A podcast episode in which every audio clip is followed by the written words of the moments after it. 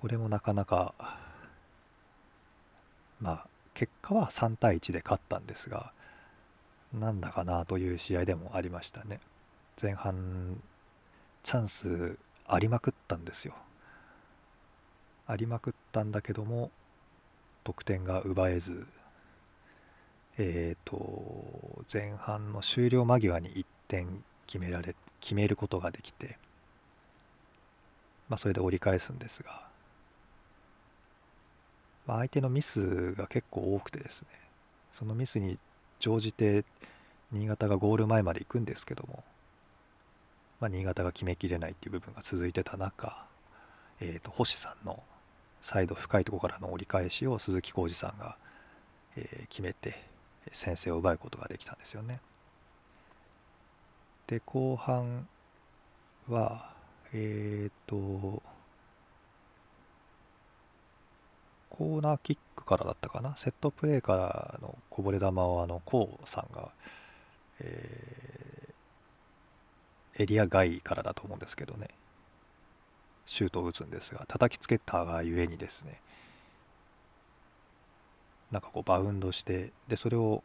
ま鈴木浩二さんがヘッドで決めると。が2点目だったんですよね。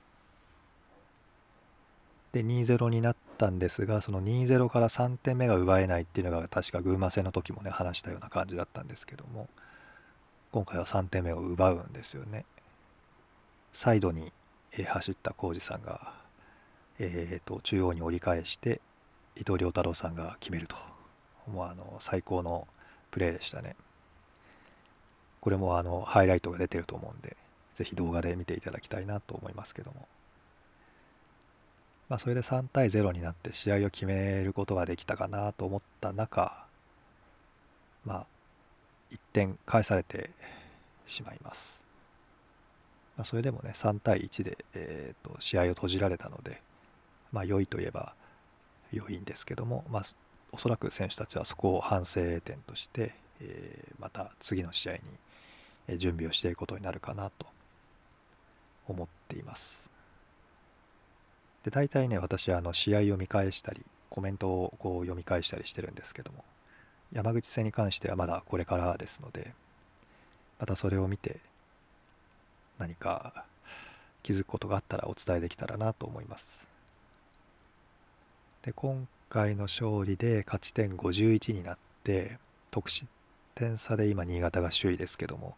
同じ勝ち点51で横浜と並んでるわけですよね。で仙台が仙台も引き分けたんだったかな？っていう感じで上位3チームなかなかこう飛び抜けない状態で3チームでこう争ってる感じですけども、まあ、なんとか、えー、と自動昇格圏ですかね。にまでの中に入ってプレーオフを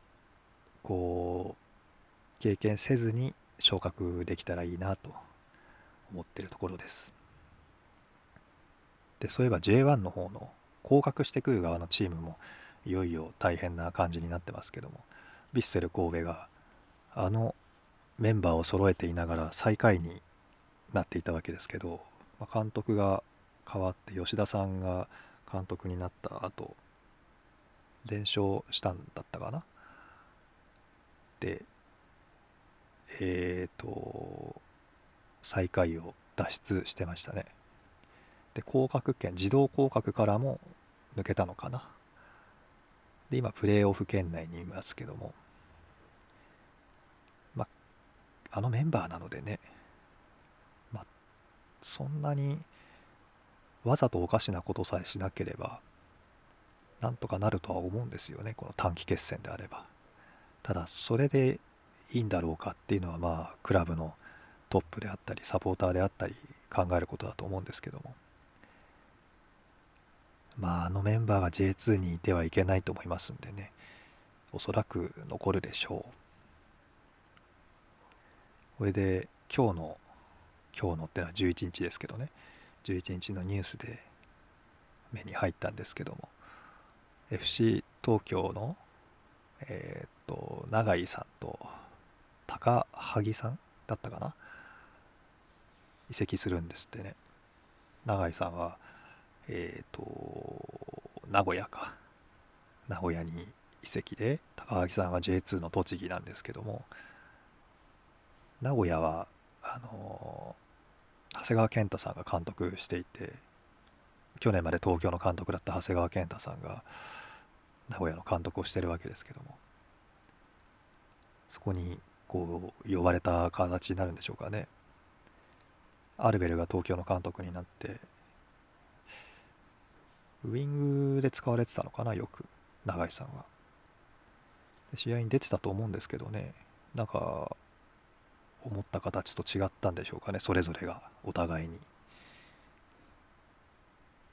まあ結果として名古屋に行く形になってますし高萩さんなんかは試合の出場時間がすごい少なくておそらく出場機会を求めての移籍だったと思うんですけど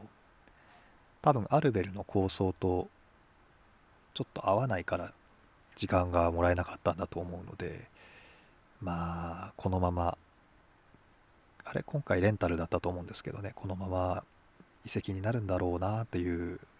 想像はしています。監督が変わるっていうのはなかなか難しいですよね。自分のやりたいサッカーに合う選手がいなければそのいる選手でなんとかしながら、まあ、徐々に自分の戦術を浸透させていくとかあるいは戦術に見合った選手を連れてくるっていうことをしなきゃならないんでしょうけども。うん J リーグの市場にそういう選手が出てるかどうかですよね。お金のこともありますし。新潟はたまたま、まあ、そうやってうまくうまくいったというかまあある程度揃えられたとは思うんですけどでも昇格できなかったってことを考えるとそれは戦術に見合った選手が完全に揃っていなかった可能性がありますしあるいはその戦術自体に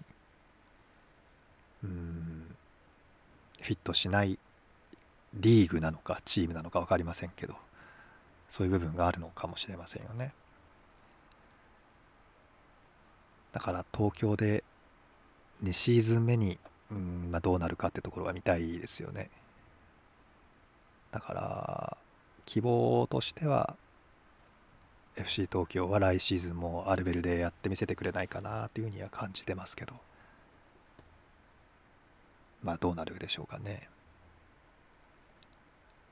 まあ、そういった形で J1 は J1 で動きがありますし J2 にもあそう J2 といえばですね清水に在籍してたちょっと名前が長いんで完全に覚えてないですけどディサロさんディサロ選手が、えー、と山形にモンテリオ山形に移籍することが発表されてましたねこれがまたちょっと悩ましいですわね。山形もね結構今いいチームになってきてますんでそこにリサロさんみたいな点が取れるタイプの選手が入ると強敵ですよね。手強いです。まだ山形と試合残してますしね。今後もこの夏にあの移籍は結構賑やかになると思いますんでね。J2 から J1 に行くタイパターンもあるでしょうし J1 から J2 に来るっていうパターンもあるでしょうしなかなか夏の移籍市場も楽しみでありちょっと難しさもあり心配もありっていう感じでしょうかね。はい。まあここまでが週刊アルビレックスでした。